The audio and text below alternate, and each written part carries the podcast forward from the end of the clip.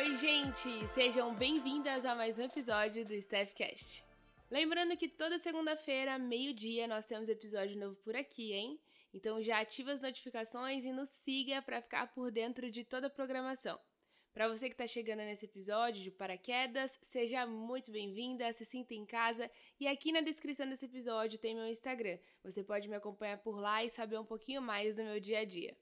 Agora vamos para o nosso assunto de hoje e eu quero falar sobre desconforto construtivo. E provavelmente você já deve ter tido esse tipo de pensamento, como por exemplo, ah, eu não deveria estudar isso ou eu nunca vou utilizar isso na minha vida. Esse pensamento pode tornar o estudo de algo que você não tem tanta afinidade, mas que é necessário, em uma atividade ainda mais chata.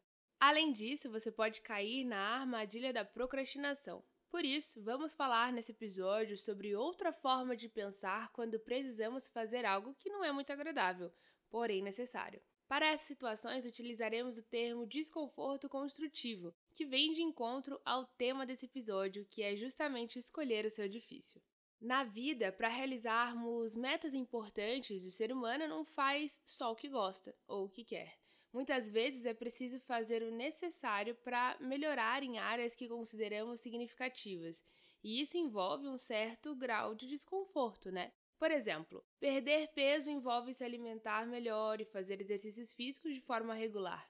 Ter um relacionamento afetivo saudável envolve abrir mão de algumas coisas pelo outro. Passar em um concurso envolve estudar matérias que não se tem tanta afinidade e participar de etapas que não são tão convenientes, mas fazem parte do processo. Tudo isso requer paciência, tolerância à frustração, tomada de decisão, incerteza e desconforto. Nesses casos, apesar das atividades e etapas serem desconfortáveis, são elas que podem levar você à sua meta é escolher o desconforto que precisa enfrentar, pensando na consequência positiva que isso vai te trazer, te ajudando a construir a vida que deseja.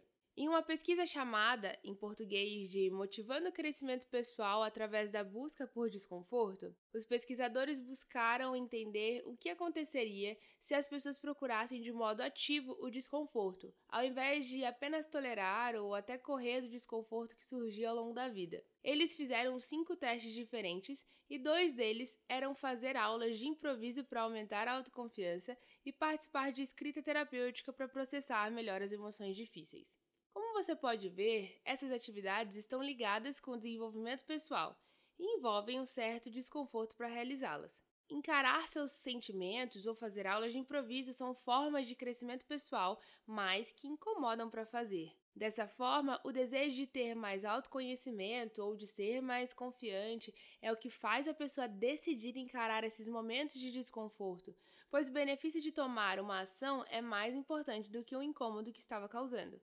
Por fim, a pesquisa mostra que buscar o desconforto para se desenvolver como indivíduo serviu como motivador. Isso tornou as pessoas mais engajadas e prestando mais atenção no progresso ao longo do caminho para atingir o resultado desejado. Então, a motivação e o desconforto estão conectados. Mesmo que a pesquisa tenha revelado que a motivação e o desconforto estão relacionados, é importante notar que a exposição ela deve ser controlada. Por isso, nada de extremos. Sempre que sentimos desconforto, o estresse no corpo também acumula. É possível que em situações de muito incômodo o seu corpo entre no modo luta ou fuga, quando ele encara a situação como uma ameaça e se defende contra ela. Eu falo mais sobre isso no episódio sobre estresse. Você pode conferir depois que a gente terminar o nosso bate-papo aqui de hoje, tá? Mas voltando, é por isso que se você tem algum objetivo em mente, é importante que você se exponha, mas com limites. Então, se você decide que quer aprender a falar bem em público, não vai me dar uma palestra logo de cara para uma multidão de pessoas, né?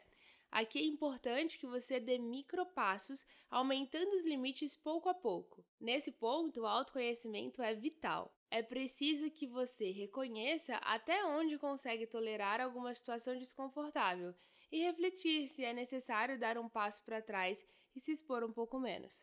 Entendemos que o desconforto tem relação com a motivação, mas você sabe o que é motivação? Ela é um processo responsável por nos fazer iniciar e manter algum projeto ou atitude. É a motivação que vai te dar uma explicação do porquê você faz o que faz.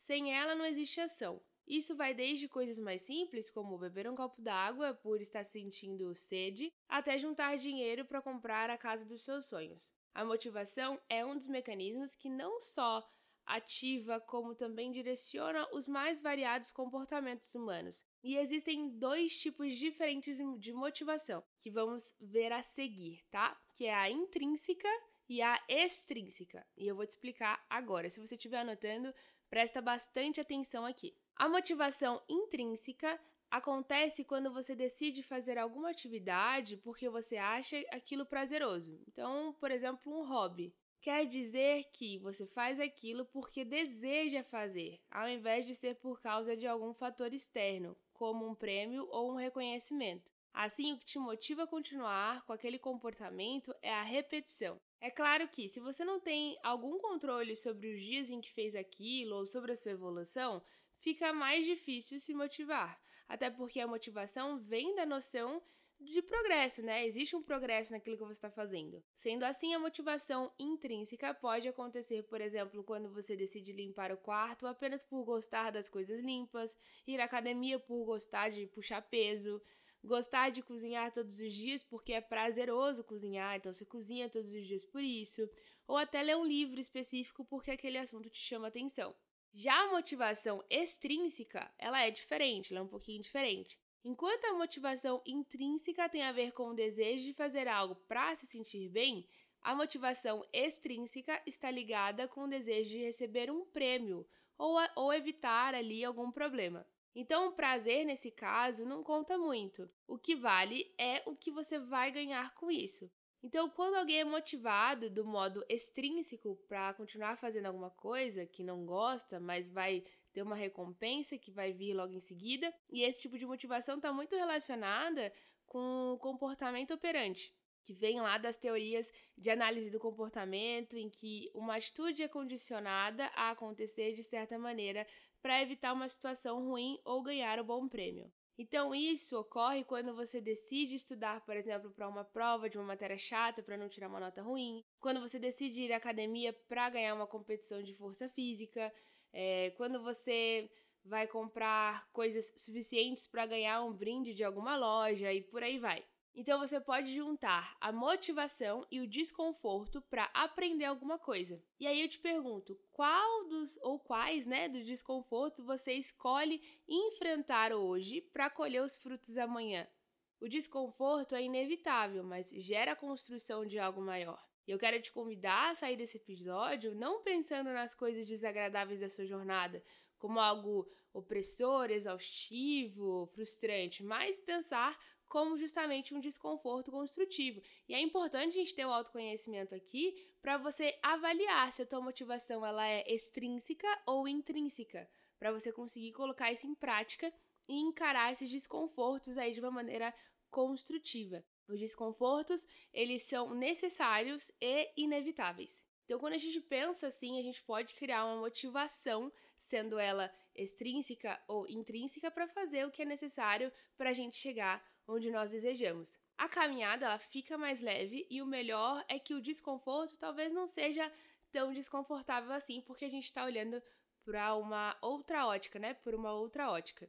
E se você sente que precisa ir além, o ambiente da terapia é propício para te ajudar a enfrentar os desconfortos da vida. Com o auxílio de um psicólogo em um ambiente de sigilo e respeito total, você vai ter ajuda para decidir quais os pontos em que você precisa melhorar ou gostaria de melhorar. Sabendo disso, você pode definir todas as metas, passos e micropassos que deseja cumprir para ir além, né? Às vezes fazer novos amigos, criar disciplina, obter uma promoção e por aí vai.